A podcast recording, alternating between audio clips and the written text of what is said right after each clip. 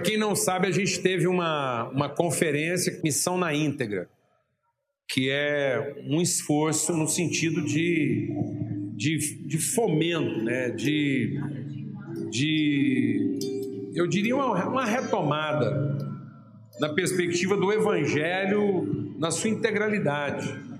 Né? O Evangelho que, que não transforma a minha realidade, perspectiva pessoal, mas o Evangelho que faz de mim um agente de transformação em todas as áreas da vida humana.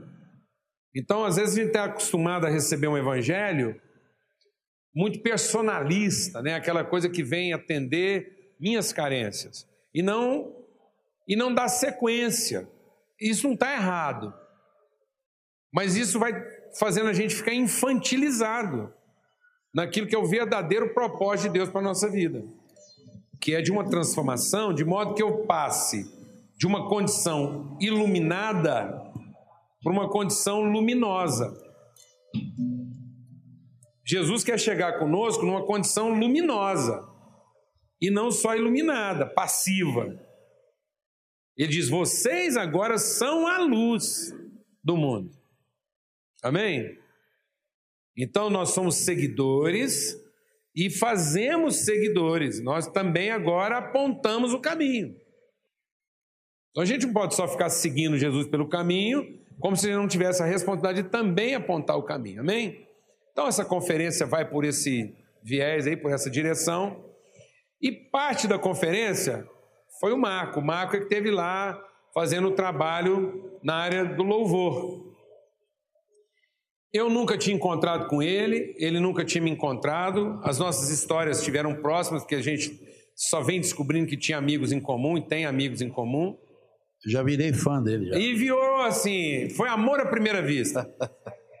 Até porque né, a gente tem assim perfis muito semelhantes. Então houve assim uma uma, tá uma sinergia, né? Assim, esses dias, esses dias me ligaram lá em casa. Fala assim: ó, oh, nós estamos te convocando para uma reunião, mas é uma reunião seleta. A gente só está chamando alguns pastores de peso. Na hora eu só pensei em três ou quatro que eu conheço que se enquadravam. Eu falei, gente, mas tem tanto pastor legal, magro aí, será que eles não vão chamar? Vão chamar só os de peso? Amém. Mas então, a presença do Marcos tem sido uma benção. Agora é uma é surpreendente, né? É isso que o evangelho faz com a gente a gente vai descobrindo que todos viemos da mesma fábrica. A gente só foi entregue em distribuidora diferente. Né? Então, o que faz a nossa natureza não é a loja onde a gente foi entregue. A casa do meu pai terreno era só o centro de distribuição onde eu fui entregue. Mas eu sou produto de origem. Né? Eu tenho selo de garantia. Eu vim dos céus, eu vim de Deus. E a gente vai encontrando é isso, esse é o privilégio, você perceber que é a mesma natureza, o mesmo conteúdo entregue em lugares diferentes. Agora, o chocante é que o Marco trabalha com viola sertaneja. E Deus colocou no coração dele, dele produzir hinos tradicionais, hinos da nossa cultura cristã mais tradicional em viola sertaneja. Eu falei, quantas vezes você vem em Goiânia? Ele falou, nunca, primeira vez. Eu falei, rapaz, onde é que você está fazendo seu trabalho? Eu falei, ah, comecei lá em Ribeirão Preto, hoje eu estou em São Paulo. Aí ele virou para mim e falou assim, por quê? Você acha que esse negócio de viola sertaneja tem alguma coisa a ver aqui? falei, rapaz, eu estou quase duvidando que eles puseram a etiqueta errada no C. Em algum lugar no C aí, deve estar escrito em letra bem pequena, made em Goiás. Então a gente está muito alegre e eu queria muito que a gente trabalhasse no sentido de aproximar e estreitar essa relação com o Marco aí, porque eu creio que Deus tem algo muito tremendo para fazer através dele no nosso meio. Amém, Marco? Seja bem-vindo, você está em casa. Obrigado. Bom dia, irmãos. É um prazer estar com vocês aqui. Prazer estar com o Paulo. E conheci o Paulo essa semana, fiquei encantado também. A gente almoçou junto, depois vi ele pregando. A gente teve a oportunidade de conversar um pouco. Mas é com muita alegria que a gente está aqui esse trabalho é um trabalho singelo, onde a gente toca algumas melodias cristãs, é, centenárias, né? Em moda de viola, que é uma coisa bem simples também. Então, você fique bem à vontade. Quer cantar um pedaço com a gente? Quer cantar só o refrão? Quer só ouvir? Fique à vontade. Vamos louvar o Senhor juntos. Essa aqui chama-se Vencendo Vem Jesus. Acho que é uma melodia cristã muito conhecida no mundo inteiro. Né? Maravilha, muito bom, muito bom mesmo a gente estar aqui. A gente está muito alegre com tudo que Deus tem feito. A semana da conferência foi assim maravilhosa, superou tudo que, como Deus sempre faz, né? Deus sempre faz muito além daquilo que a gente pode pedir ou pensar. Aliás, toda palavra que a gente quer compartilhar aqui é bem sobre isso, né? A palavra que Deus está liberando no nosso coração aqui, nesse tempo, é isso. A gente não ter medo pra, do lugar para onde Deus quer nos levar. Amém? Sabe, amados, às vezes a gente quer trazer Deus para onde a gente está. E todo o contexto de fé é Deus nos levando para onde Ele quer. É uma caminhada. É um processo de Deus na nossa vida. Não é verdade? A gente vê isso dentro de casa. É, quantas vezes nossos filhos, porque são crianças, acham absurdas as propostas que nós temos para eles? Não faz sentido. Não é? A infância que faz sentido, a, o lazer, né? Então, a, a, o conforto, o prazer, é isso que faz sentido para a criança. E a gente às vezes fica naquele papel desagradável de arrancar ela desse lugar para que ela não fique infantilizada para sempre. Então, o que, que acontece conosco? As coisas são corretas quando são próprias. Mas coisas corretas e impróprias se tornam más. Não é verdade? Ninguém quer estar com um adulto que se comporta como uma criança. Amém, amado? É mais suportável uma criança tentando se comportar como um adulto do que um adulto que está todo tempo se comportando como uma criança. É insuportável, é, é, é complicadíssimo. Não há relação. Você consegue estabelecer uma relação com uma criança que está tá, tá buscando transcender dos seus limites do que tentar estabelecer a relação com uma pessoa que se recusa a crescer e amadurecer. Estou exagerando, amado? E quando isso acontece com a gente, a gente não tem o menor pudor. Não temos, nós não temos. A gente não tem, né? A gente não tem assim, com Deus, a, a, a, a intensidade que a gente tem com a gente mesmo quando a coisa nos interessa. Então, tem certas coisas que são princípios essenciais do nosso desenvolvimento. É intrínseco, é, é, é, e aí você se apercebe daquilo, você pratica aquilo, mas às vezes você não aplica aquilo onde realmente deveria aplicar. Então, tudo que a gente está compartilhando aqui fala desse desafio de quê? De, de chegar, de completar, de alcançar o destino. E eu preciso entender isso. A palavra de fé que transformou a vida de Abraão é: sai, Sai desse contexto e vai. Esse é o desafio. Deus está nos chamando a sair para ir. Por isso que Jesus é o caminho. É uma trajetória a ser percorrida, é um processo a ser vivenciado. E às vezes eu estou querendo ter uma experiência com Jesus dentro daquilo que faz sentido para mim. Eu quero o Jesus que eu percebi, e não Jesus que quer se dar a conhecer. Outra coisa que a gente não suporta nas nossas relações é ser tratado segundo a impressão que a pessoa teve da gente. Alguém aqui gosta disso? Hã? Você tem um contato com a pessoa, ela tem de você uma primeira impressão, ela passa o resto da vida. E não que a impressão dela estivesse errada, não estou falando de nada desagradável, não. Mas ela passa a se relacionar com você a partir daquela impressão e ela se recusa a evoluir na relação e te conhecer. Por exemplo, o cara que casou com você só porque te achou bonito e atraente. Dorme com esse barulho. A mulher que se casou com você só porque ela ficou impressionada com você, porque você foi o cara que subiu na mangueira e pegou a manga mais madura e trouxe para ela. E agora você se recusa e ele ainda cozinha e se vir para ela um copo de água fresca. Acabou, aí pronto. Aí dorme com esse barulho. essa obrigatoriedade de você manter uma imagem, uma primeira impressão. Alguém aqui sabe o que eu estou falando ou não? É insuportável, é uma coisa que você não quer levar pela vida. Sim ou não? Não é? A gente, a gente vai criando ditados que só falam da nossa ignorância. Né? A gente diz o quê? A primeira impressão é que fica. Isso é uma desgraça. Mano. Quando a gente. Algumas conclusões que nós tiramos não falam da nossa sabedoria, falam da nossa ignorância. Sabe por que, que a primeira impressão é que fica? Porque nós somos ignorantes. É por isso que a primeira impressão é que fica. Porque a partir de uma primeira impressão, a gente estabelece uma relação que pode ser absolutamente equivocada. E aí, às vezes a gente fica tentando romper isso e não trabalha isso em todos os níveis. Por exemplo, menino, você tem que ir para a escola, menino. Papai vai te matricular na escola boa. Boa. O que, que o menino está pensando? Se eu não gostar do recreio, essa escola não presta. Porque a perspectiva dele de escola é o horário do recreio. Se o recreio não prestar, não interessa. Se lá está o melhor professor de física, matemática, português. Porque muito provavelmente o melhor professor da escola é o mais chato, porque é o cara que gosta, que é a matéria, quer ensinar aquilo a qualquer custo, não negocia. Esse é, pelo amor de Deus. Os melhores professores geralmente são os piores. E a gente só vai entender isso. Por quê? Porque você vai lá e convence o seu menino com classe e você diz: Ó, oh, meu filho, é o seguinte, você vai fazer isso gostando ou não. E um dia você vai me agradecer. Glória a Deus. Glória a Deus, meu irmão. Agora pensa Deus falando assim com a gente.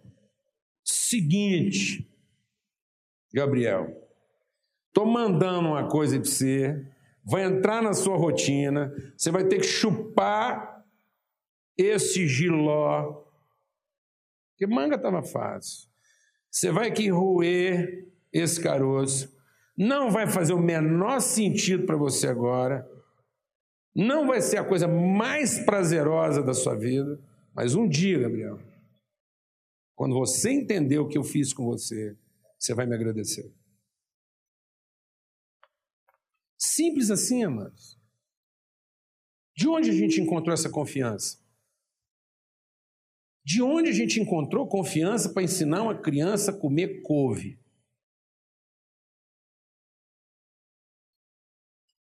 Agora, por que, que as pessoas estão ficando infantilizadas? Porque os pais e as famílias hoje não querem se dar a esse trabalho. Isso gasta tempo. Aí a gente não quer gastar esse tempo, então a gente faz o quê? Transfere essa responsabilidade para alguém que vai negociar isso da forma mais homeopática, dissimulada possível. Não é à toa depois que quando a mulher dele ganha cara de couve, que faz bem para a saúde, ele acha que aquilo só porque não tem o gosto que ele está acostumado não serve. Alguém está entendendo o que eu estou falando aqui ou não? E a gente faz teologia da nossa infância. A gente chega para o cara e fala assim: rapaz, como é que você está nessa empresa até hoje, uma empresa que te trata desse jeito? Eu, no seu lugar, já tinha saído há muito tempo. Ora, a partir do momento que eu absorvo essa teologia, essa filosofia de vida, essa é a filosofia que eu vou aplicar no quê? Em todas as minhas relações.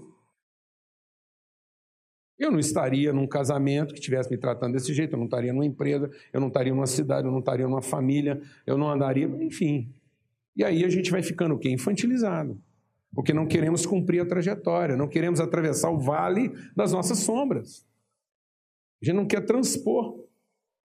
Então nós queremos um Deus que caiba dentro daquilo que é a nossa racionalidade o nosso estado de conforto. Nós queremos entender Deus numa perspectiva de satisfação. Não é à toa que as igrejas, as igrejas optaram por pregar mensagens do quê? Infantilizantes. Um Deus que vai sempre fazer aquilo que eu estou precisando que ele faça. De modo que as pessoas não querem conhecer a Deus. É suficiente para elas reconhecê-lo como Deus. E elas passam a desenvolver teologia a partir da percepção que elas têm de Deus e não a partir da verdade que Deus revela para elas. E as coisas que eu percebi em Deus, amados, elas não estão erradas. É muito difícil ter uma percepção errada. Então, às vezes, eu tenho a percepção, a experiência está correta, a conclusão é que está errada. Então, eu estou fazendo da minha experiência, eu estou fazendo daquilo que foi a minha percepção, o meu dogma. A minha realidade aparente, a minha primeira impressão é o que ficou. Alguém aqui está entendendo o que eu estou falando ou não? Isso é religiosidade. Isso é idolatria. Isso não tem nada a ver com espiritualidade.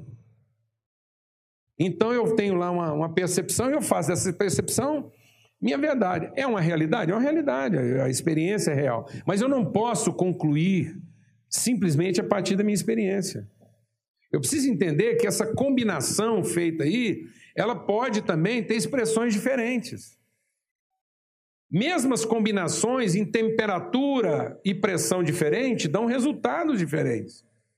E não quer dizer que está errado, é apenas uma outra forma de vivenciar uma combinação. Alguém está entendendo o que eu estou falando ou não? Mano? Porque Deus estabeleceu coisas que são leis. São leis, são, não vai mudar. É isso que nos dá segurança para viver. E aí, às vezes, eu estou querendo que Deus vai quebrar as leis que Ele estabeleceu para me atender. Para eu me manter, não, amado. É o seguinte: há uma lei que diz que a gente vai crescer, a gente vai amadurecer, vai ficar mais velho. Isso tem que também ser trabalhado no nosso entendimento. Senão eu vou fazendo um descompasso, senão eu vou, eu vou separando. Vamos abrir a palavra de Deus. Abra sua Bíblia lá no Evangelho de João, no capítulo 3. E é sobre isso que a gente quer compartilhar essa manhã. Evangelho de João, no capítulo 3. A gente compartilhou essa mesma palavra mais cedo. E eu vou pedir para o pessoal assim que quando for é, publicar isso, publicar tanto agora da manhã, mais cedo, como agora, porque apesar da gente estar abordando o mesmo texto, com certeza a gente não vai. É, até porque é uma reflexão assim que é extensa, a gente precisa se deter mais vezes aqui nesse, nessa palavra. Então, é, é, é importante que a gente avalie isso exaustivamente. Né? Havia um fariseu chamado Nicodemos, uma autoridade entre os judeus. Ele veio a Jesus à noite e disse: Mestre, sabemos que ensinas da parte de Deus, pois ninguém pode realizar os sinais miraculosos que você está fazendo se Deus não estiver com ele. Em resposta, Jesus declarou: Digo-lhe a verdade, ninguém pode ver o reino de Deus se não nascer de novo. Perguntou Nicodemos: Como alguém pode nascer sendo velho? É claro que não pode entrar pela segunda vez no ventre da sua mãe e renascer. Respondeu Jesus: Digo-lhe a verdade, ninguém pode entrar no reino de Deus se não nascer da água e do espírito. O que nasce da carne é carne, mas o que nasce do espírito é espírito. Não se surpreenda pelo fato de eu ter dito a você: é necessário que vocês nasçam de novo. O vento sopra onde quer, você o escuta, mas não pode dizer de onde vem nem para onde vai. Assim acontece com todos que são nascidos do Espírito. Perguntou Nicodemos: como pode ser isso? Disse Jesus: Você é mestre Israel e não entende essas coisas? Asseguro-lhe que nós falamos do que conhecemos e testemunhamos do que vimos, mas mesmo assim, vocês não aceitam o nosso testemunho. Eu lhes falei de coisas terrenas e vocês não creram. Como é que vocês vão crer se eu lhes falar das coisas celestiais? Ninguém jamais subiu ao céu, a não ser aquele que veio do céu, o Filho do Homem. Da mesma forma como Moisés levantou a serpente no deserto, assim também é necessário que o Filho do Homem seja levantado, para que todo aquele que nele crê tenha vida eterna. Porque Deus amou o mundo de tal maneira que deu seu Filho unigênito, para que todo aquele que nele crê não morra, não viva a limitação da sua morte, mas tenha a vida eterna. Pois Deus enviou seu Filho não para condenar o mundo, mas para que esse fosse salvo por ele. Quem nele crê não é condenado, mas quem não crê já está condenado, por não crer no nome do Filho unigênito de Deus. Esse é o julgamento.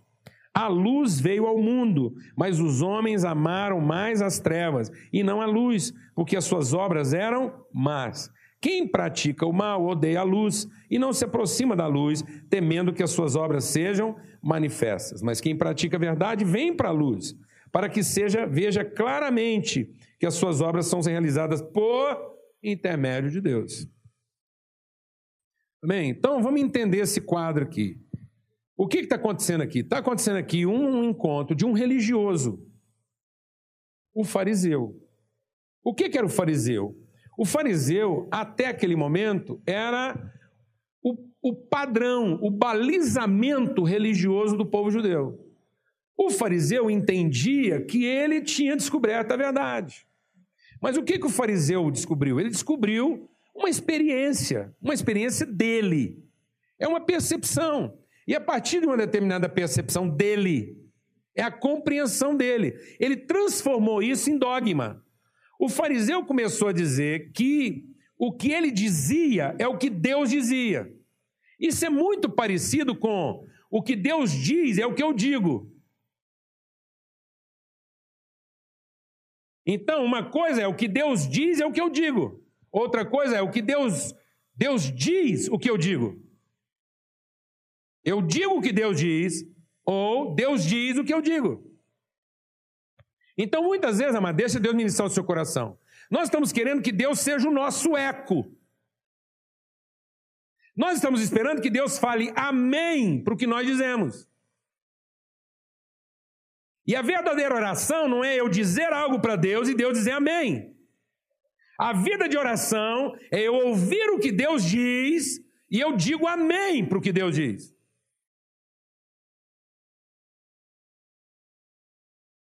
Então a vida de oração não é uma percepção de Deus. Vida espiritual é conhecimento de Deus. É uma relação. E o que, que o fariseu fez? O fariseu dogmatizou a sua percepção. Ele fez da sua própria experiência o seu dogma. Ele transformou realidade em verdade. Muita gente confunde realidade com verdade. Às vezes as pessoas acham que é o conhecimento das realidades que produz libertação. Não, amados, quanto mais percepção da realidade, mais escravos nós nos tornamos da nossa percepção. Então tem gente que fala assim: eu vou te contar a verdade. Você está precisando saber a verdade a respeito daquela pessoa. Não, o que você vai me contar? Você vai me contar a verdade dela ou você vai me contar a realidade dela a partir da perspectiva da verdade? Não, eu vou contar a verdade. Sabe o que eu chamo de contar a verdade? Olha, eu vi fulano fazendo algo errado, ele está traindo você. Isso não é a verdade, amado. Toda notícia ruim tinha que ser dada da seguinte maneira: você é um filho de Deus, Deus ama a nossa vida, o sangue de cordeiro foi derramado sobre nós. Não importa o que o homem faça, ou quem quer que seja, que tente o mal contra você, o mal nunca vai prevalecer sobre a vontade e os desígnios eternos de Deus na sua vida. Por isso eu quero te contar o seguinte: tem alguém tramando mal contra você. E essa pessoa é tão digna de misericórdia quanto você e ele. Agora você pode dar qualquer notícia, mano. Porque pelo conhecimento da verdade, essa pessoa nunca será cativa da realidade. Então o que me liberta não é a percepção da realidade, é o conhecimento da verdade que está além de toda a realidade. Você quer matar uma pessoa? Conta para ela o que está acontecendo. Ela vai ficar desesperada. Agora, conta a verdade para ela e depois informe a ela o que está acontecendo. Glória a Deus. Não. Nós falamos para os nossos filhos que eles têm um futuro brilhante. E dizemos que tudo isso depende de como eles vão se comportar. Isso é uma realidade? Não? É uma realidade. O mundo avalia assim. Mas isso não é a verdade. Amém, amado? Glória a Deus. Então, o que era o fariseu? O fariseu era um mestre da realidade. Ele era, ele fez das percepções halógenas, ele fez da imagem o objeto de culto. Então, ele transformou a percepção que ele tinha da divindade em objeto de veneração. E aí Jesus vem e diz assim: olha, vocês têm que fugir, vocês têm que ser lavados, vocês têm que sair fora do fermento do fariseu. O que é o fermento do fariseu? Jesus diz que o fermento do fariseu é a incredulidade. E o que é incredulidade? É você dogmatizar a partir das aparências. Então o fariseu, ele não era o cara errado. Ele era o cara desgraçadamente correto. Pensa um cara desgraçado por estar certo. Ele simplesmente fez a leitura equivocada do certo. Tanto que o fariseu se tornou padrão de quê? Integridade, reputação. Ele era o cara que cuidava da reputação da comunidade. Falava em nome de Deus. Quando o fariseu foi orar no templo, quando ele foi orar no templo, como é que ele orou? Como é que o fariseu orou no templo? Ele chegou no templo e falou assim: Deus está aqui diante de ti, alguém em quem você devia se espelhar. Deus, eu sou sua inspiração. Eu tenho certeza, Deus, que o seu dia vai ser melhor hoje se o senhor prestar atenção no que eu tenho para te falar. O senhor vai, o senhor vai ficar animado. Vou fazer seu dia hoje, Deus. Está aqui um cara que ora jejua toda semana e paga os seus dízimos pontualmente. Fala para mim hoje, o que, que se tornou nossos símbolos de espiritualidade? Hoje, um cara, para falar para você que ele é espiritual, ele vai te contar do quê? Ele vai começar falando para você que é dizimista, que ele tem uma rotina de fazer campanha de jejum sistemática, ele admira que você nunca jejuou e que você está indo para o inferno, e ele vai falar para você que ele é um cara de oração, ele é um intercessor. Esse é o nosso padrão. O que, que nós apresentamos como sinal da nossa espiritualidade? Nossa reputação. Nós apresentamos nossa reputação como sinal da nossa espiritualidade. Nós transferimos a referência da espiritualidade. A, a nossa espiritualidade ela não está calcada na relação que eu tenho com Deus. A nossa espiritualidade está calcada na relação que eu tenho comigo. Eu sou o meu paradigma. Alguém está entendendo isso aqui ou não? Toda percepção que eu tenho de Deus é a partir de mim. Eu não me percebo a partir de Deus, eu percebo Deus a partir de mim. Deus ecoa minha diligência. Estamos entendendo isso aqui ou não, mano? Deus será tanto melhor quanto mais ele corresponder à minha integridade.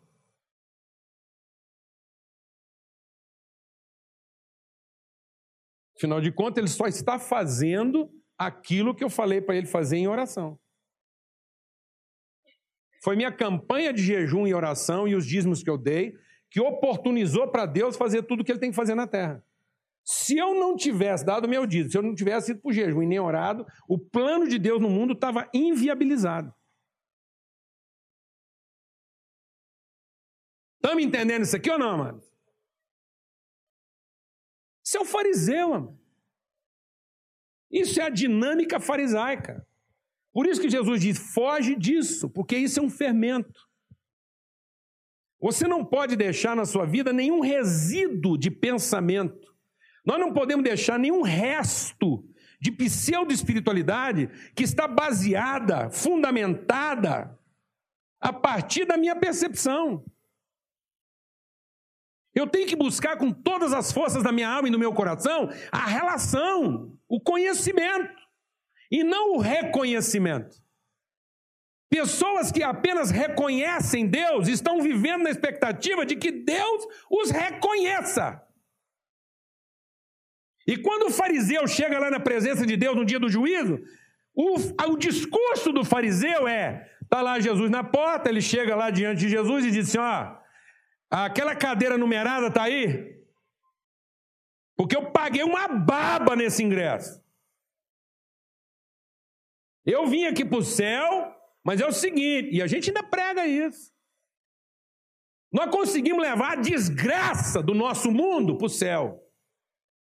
Porque tem gente que acha que lá vai ter a região dos condomínios, vai ter a região da classe média e vai ter os favelados. Os favelados foram os que oraram pouco, vai ter que se contentar com o céu de lotação. Mas os homens de oração e fé, eles vão ter anjo carregando eles em limusine. Vai ter um anjo mordomo esperando ele para abrir a porta ao que chegar no céu. Alguém está entendendo aqui o que eu estou falando ou não? Nós só mudamos a moeda, amado, mas o comércio é o mesmo. Aí, Jesus está dizendo lá desse cara, esse, esse, essa, essa coisa louca que a gente está, que a gente vai projetando, né? esse, esse é o homem, esse cara que, que ele foi entendendo essa, essa barganha. Ele chega lá e fala assim: ó, minha cadeira numerada está aí. Porque é o seguinte, Deus, eu, eu, eu orei, eu operei milagres. Eu fiz paralítico andar. Quando eu orava, eu orava em outras línguas. O povo ficava arrepiado só de ver orando. E Jesus vai dizer para essas pessoas: Eu consigo te reconhecer, mas eu não lembro de ter te conhecido.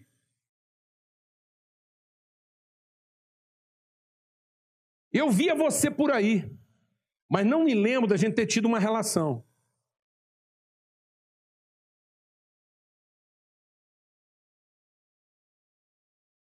Amém, amados? Então Jesus diz que a gente tem que fugir disso. Porque isso começa pequeno na nossa vida, mas vai se agigantando. Porque Jesus deu um nome para isso, ele disse: Isso é fermento. E fermento não é uma coisa que trabalha pela quantidade. Fermento é uma coisa que só precisa de tempo para fazer o que tem que fazer. Quando você coloca mais fermento, você não muda o resultado final. Você muda apenas o tempo em que você chega àquele resultado. Se você colocar menos fermento, o resultado vai ser o mesmo, vai ficar podre do mesmo jeito. Só que vai levar só um pouquinho mais de tempo. Então, se eu não tomar cuidado com esses sinais de incredulidade, eles vão me contaminando. E o que é o sinal da incredulidade e por que, isso está associado ao fariseu? Porque a incredulidade está para as crenças que se formam a partir das minhas percepções. Então é a crença que eu formulo a partir daquilo que eu vi. Incredulidade é toda forma de crença a partir de uma primeira impressão. Porque a fé é a forma de pensamento, de consciência, de inteligência e de raciocínio. É a forma de vivenciar a vida a partir daquilo que eu não percebi no primeiro instante. E que eu só encontrei a partir da relação. A fé é o que se desenvolve na minha vida a partir de que eu começo a valorizar o invisível e não o aparente. O fariseu se tornou aquele padrão, ele nunca viu o valor da oração. Ele nunca entendeu o privilégio de estar com Deus em oração. Ele sempre entendeu que a oração era a forma que ele tinha de pagar a taxa para que Deus fizesse o que ele precisava. Ele nunca entendeu, nunca, nem quis entender o valor de dar uma oferta. Aliás, ele preferiu discutir esse valor. Escuta, dinheiro é 10%, é 15%, ou foi abolido esse valor? Geralmente, quando alguém vem conversar comigo para discutir negócio de dízimo, eu sei que ele está querendo é pagar menos. O cara nunca vem discutir comigo negócio de dízimo porque ele está inconformado que acha pouco. O cara não chega assim para mim e fala assim, ó, que negócio de dízimo, aquilo é do Velho Testamento, né, pastor? Ah, por que você está perguntando? Não, porque eu estou indignado com esse negócio de dízimo. De tudo que Deus tem feito para a gente, eu sinto que tinha que ser muito mais. Deus está muito modesto. Eu não me conformo com a coisa que que só valia porque não tinha revelação. Agora tem revelação. Eu, eu, eu queria que a gente. Eu, queria, eu quero lançar uma campanha contra o dízimo, pastor. É mesmo? É, eu quero lançar uma campanha contra o dízimo. Eu quero agora triplicar isso. Eu acho que não tem condição. Não, o cara vem discutir porque ele está interessado numa redução de valor. Ele chega para a gente e fala assim: Deus não está interessado em dinheiro, então esse negócio de dízimo isso é um absurdo. Isso aí é lógico, ele está querendo negociar o mínimo. Ele não está interessado em saber o máximo. Ele está querendo explorar a oportunidade de colocar a condição mínima inferior. Alguém aqui conhece alguém que veio discutir o dízimo com você porque acha pouco? Eu ainda não, não vi essa pessoa nascer ainda. Então, amados, esses, esses símbolos da nossa religiosidade estão nos matando. Estão nos matando. Isso não era para discutir uma taxa? Isso era para ensinar para nós o valor, a importância da parte. Eu não admito viver nada na minha vida hoje da qual eu não faço o quê? Parte.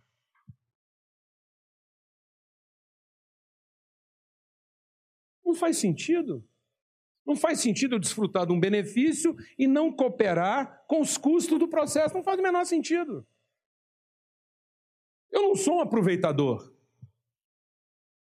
Eu não sou um explorador.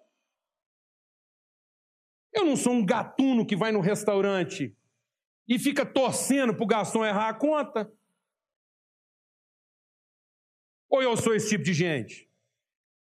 Tem esse tipo de gente aqui? Que põe dois num carrinho e um no bolso? Ou então não sei o que nós estamos falando.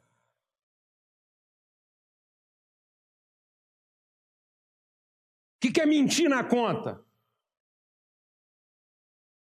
Alguém aqui faz parte do time dos espertos?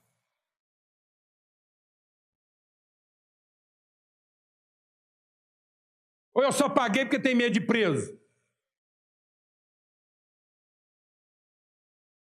Alguém aqui paga conta de restaurante porque tem medo de preso? Se não tiver polícia, eu não pago. Não paga aí porque tem câmera. Que conversa. Nós trouxemos isso para a nossa cultura. Sorria que você está sendo filmado. Que sorri o quê, rapaz?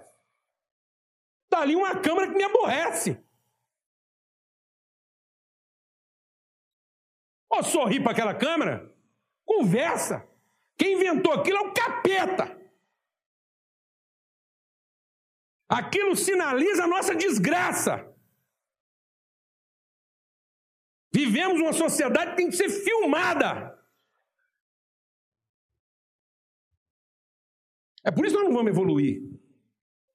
Você sabe por que, que o nosso país está muito atrasado? Porque nós estamos substituindo educação por câmeras. E falamos, agora a nossa sociedade está segura porque tem câmeras.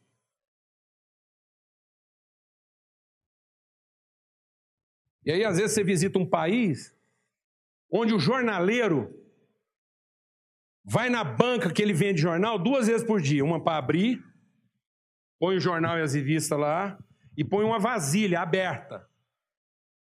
Aberta, uma, uma bacia aberta.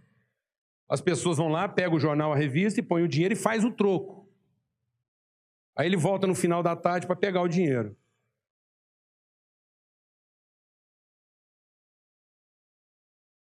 Glória a Deus, irmão. Qual país que você quer viver, irmão? O das câmeras ou das bacias abertas? A que povo nós pertencemos?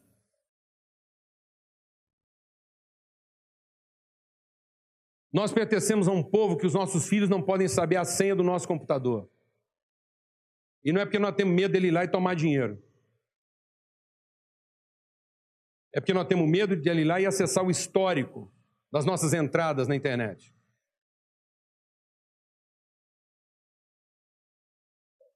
Eu estou sendo muito estimulado a trazer uma pessoa aqui para falar para os nossos filhos como é que, para falar para nós, como é que nós podemos controlar o computador dos nossos filhos. Porque os pais hoje estão preocupados com o que os filhos estão vendo na internet. Eu vou te falar um negócio.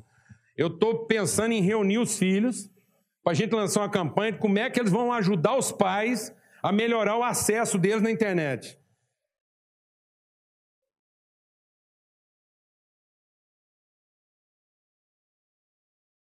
Como é que você vai ajudar o papai a melhorar o acesso dele à internet? Amém? Mano? Posso ouvir um glória a Deus? É isso que Jesus está falando para o fariseu. Foi companheiro, Jesus falou para ele: deixa eu falar uma coisa. Não tem jeito, não tem jeito. Desencana, você está perdendo seu tempo. Não tem jeito de subir da terra para o céu. Você nunca será pleno enquanto a sua espiritualidade é, é baseada na compreensão que você tem de Deus a partir do homem. Vou repetir. Você nunca será pleno, você nunca será realmente feliz. Você não só não verá, você nunca vai conseguir entrar. Você pode perceber você pode reconhecer, mas você não terá uma experiência relacional íntima, você não entra, você não entrará na dimensão das coisas de Deus, do reino de Deus, você não será pleno no seu propósito de vida, enquanto você continuar entendendo Deus a partir do homem. A verdadeira espiritualidade, a alegria, a plenitude, o reino de Deus, a felicidade que está todo mundo procurando aqui, é quando nós começamos a compreender o homem a partir de Deus. Jesus fez uma coisa com esse fariseu, que eu vou te falar um negócio. Tem hora que dá dó daquele fariseu lá do Nicodemo, depois que ele acabou com a conversa. Porque Jesus pegou esse homem pelos pés e chacoalhou tudo que estava dentro da cabeça dele. Jesus virou a, a vida desse homem de ponta cabeça. Hora que esse cara veio com a vida dele toda organizada, com toda a religiosidade dele pronta, Jesus passou a mão em cima assim, embaralhou tudo. Eu fico pensando o desespero do Nicodemos quando Jesus revolucionou, Jesus virou de ponta cabeça os paradigmas dele. Jesus vira para ele e fala assim: ó, Nicodemos, deixa eu falar uma coisa. Ninguém subiu nem vai subir para o céu. Não há chance de uma coisa nascida do homem alcançar a percepção de Deus. Aquilo que de Deus se revela desce do céu. E quem desce do céu é o filho do homem. Agora pirou, porque você está esperando que Jesus na conversa vai falar o quê? Não é? A verdadeira espiritualidade, o conhecimento de Deus se revela a partir daquele que desceu do céu. Quem vem do céu está trazendo a revelação. Aí você está esperando que Jesus vai falar o quê?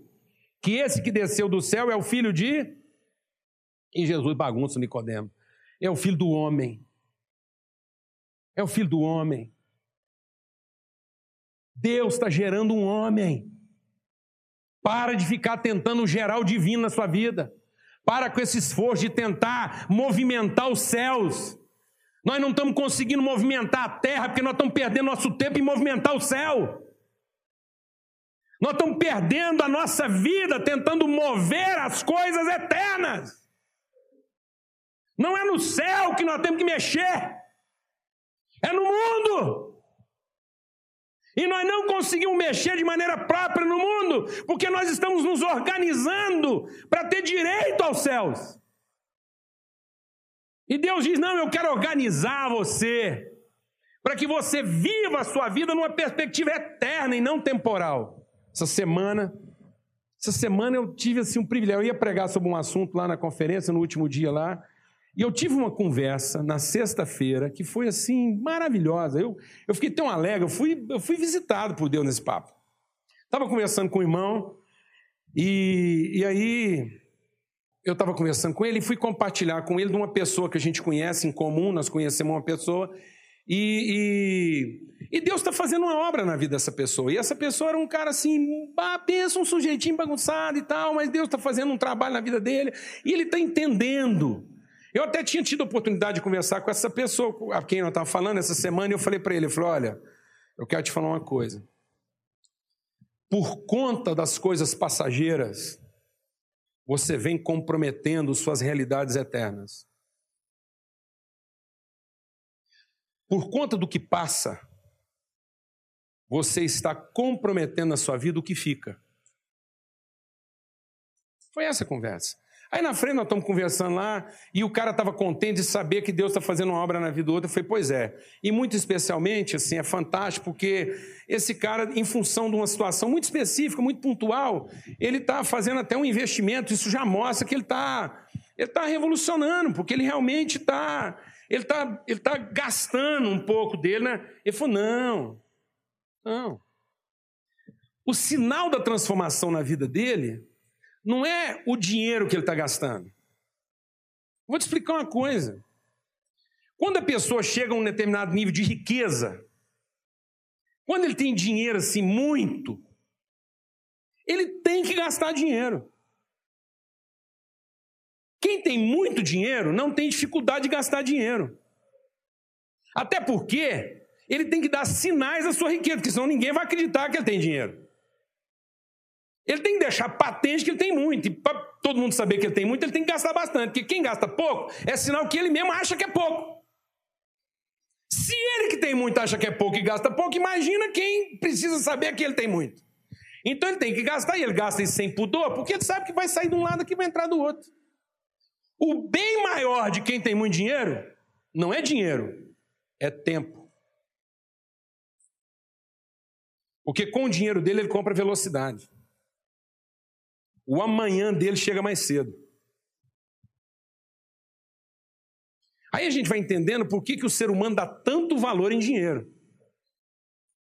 A gente dá muito valor em dinheiro porque é o caminho mais curto do nosso amanhã. É a forma mais objetiva de eu pensar que o meu amanhã está garantido. Então eu mensuro o meu contato com o amanhã a partir da quantidade de dinheiro que eu tenho. Se eu perceber que eu tenho o suficiente para hoje e para amanhã, eu gasto mais. Mas se eu começar a perceber que pode faltar amanhã, eu regulo. Então eu lutei para ter muito dinheiro para antecipar o amanhã. E aí depois, dependendo dessa quantidade, se não for suficiente, eu me torno medíocre em gastar esse dinheiro, porque eu tenho medo dele faltar amanhã. Então, na verdade, amado, o nosso regulador é a nossa ansiedade.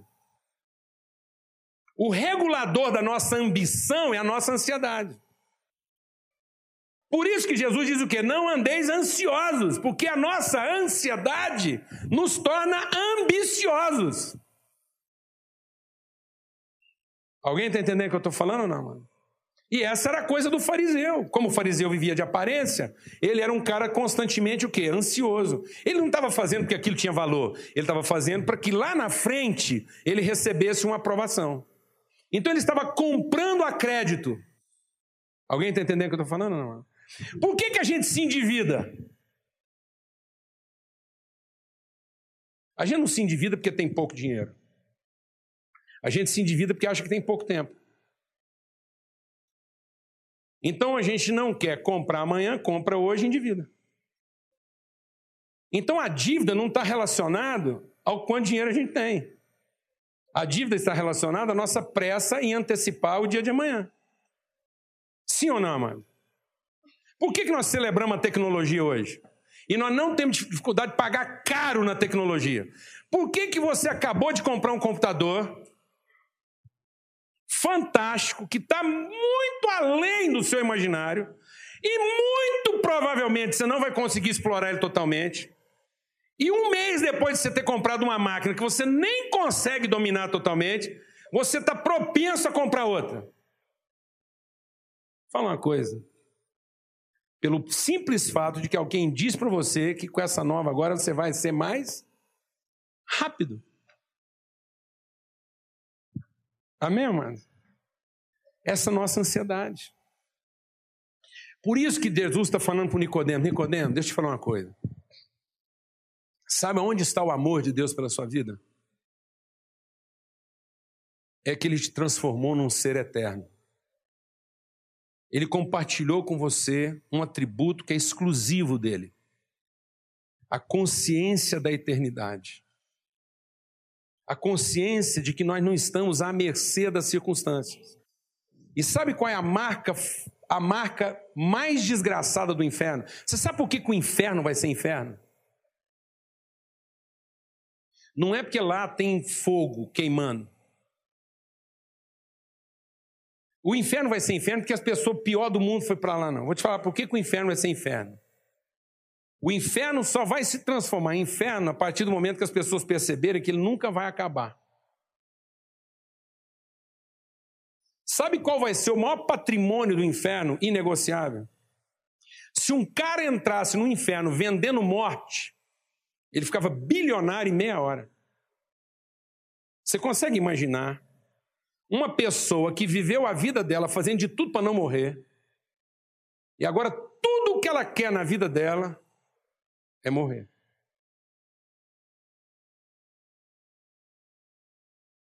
Amados, a gente passa a vida querendo ganhar tempo.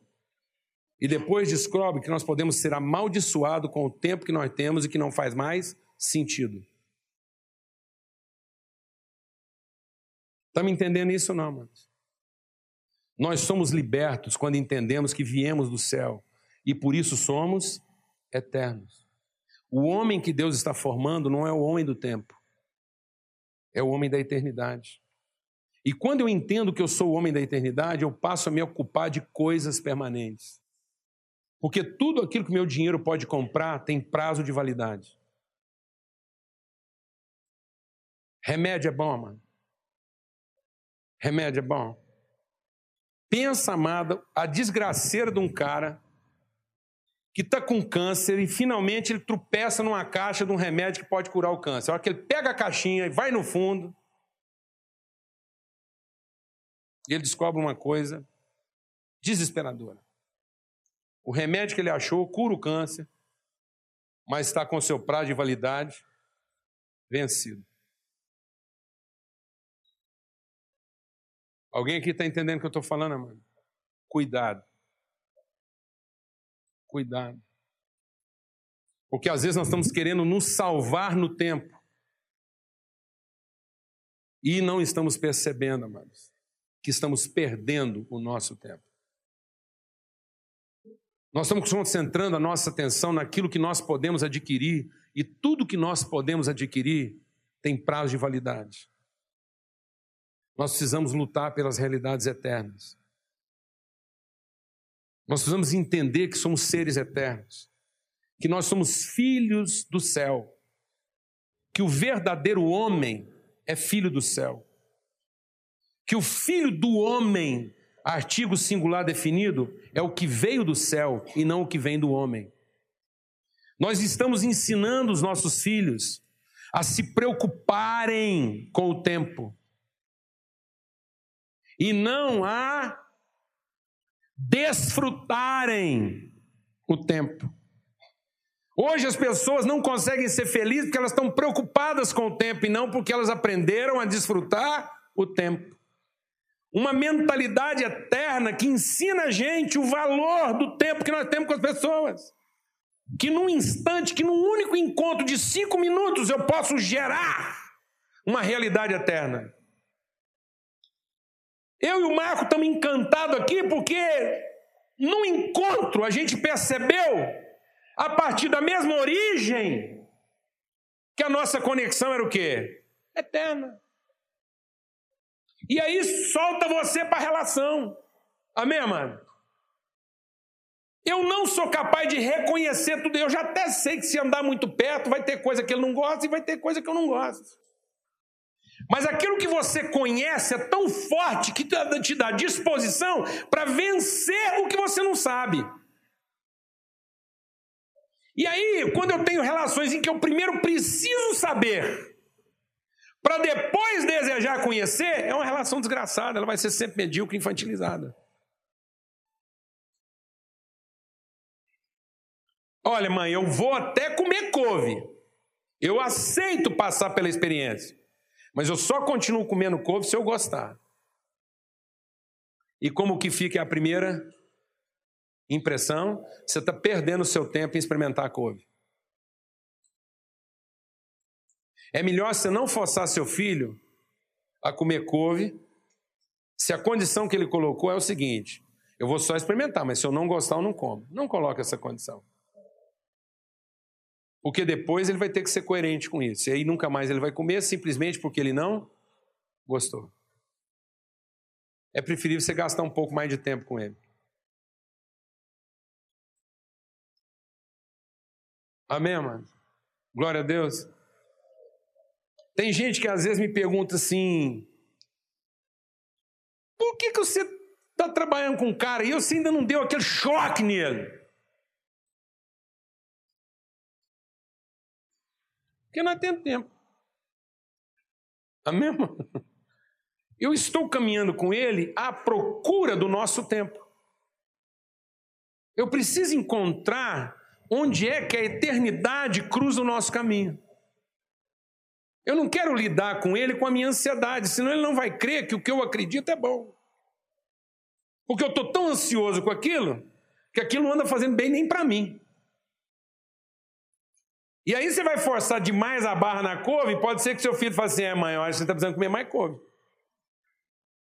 Ou então parar de comer, porque a senhora anda muito nervosa, essa couve não está te fazendo bem. Ou só está comendo pouco ou está comendo muito. Porque no mínimo só podia estar mais calma. Glória a Deus, amado. Glória a Deus, amado. Nós precisamos nos relacionar numa dimensão eterna. Nós precisamos entender, amados, que quando o homem pecou, ele se tornou refém do seu próprio tempo.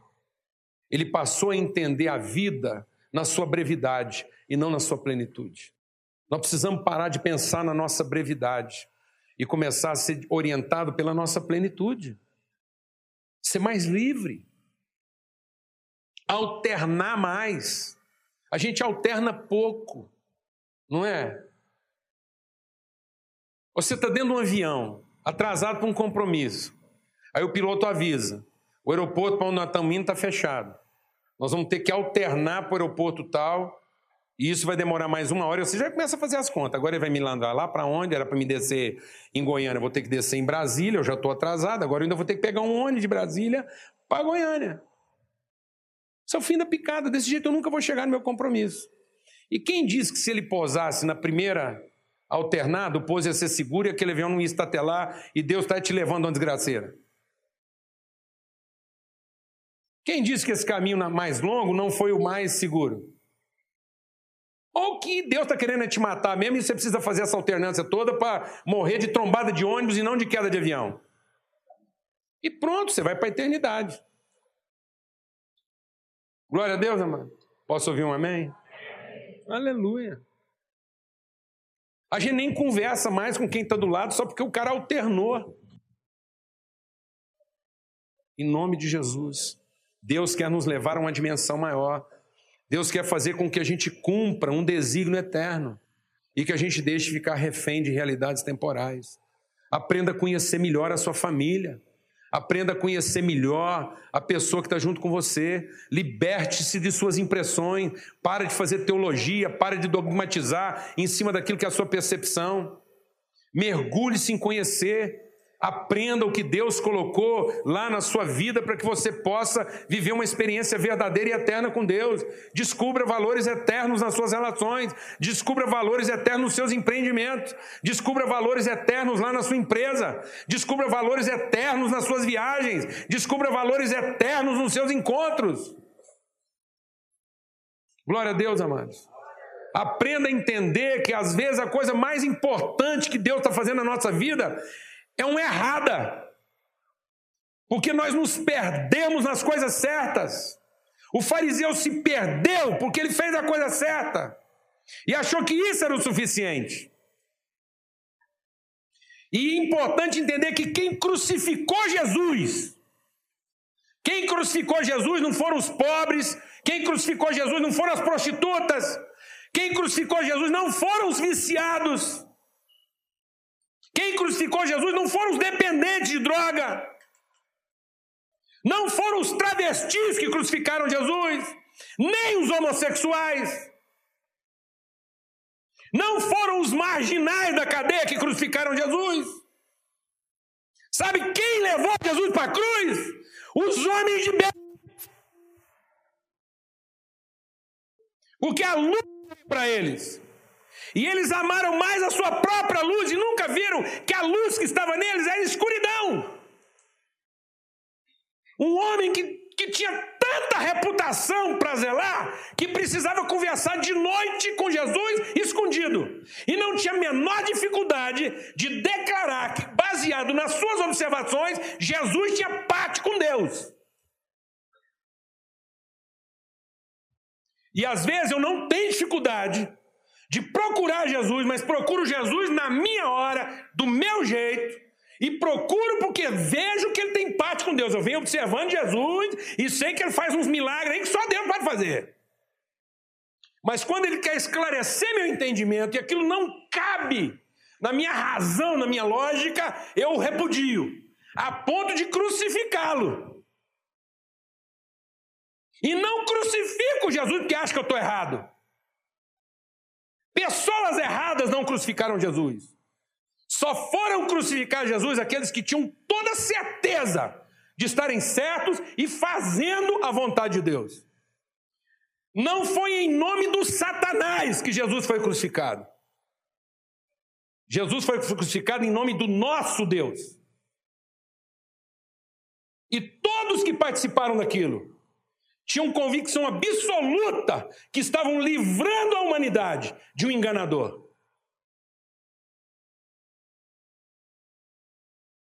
Porque um, só um enganador levaria a humanidade a amar e ter misericórdia de pecadores, marginais e segregados.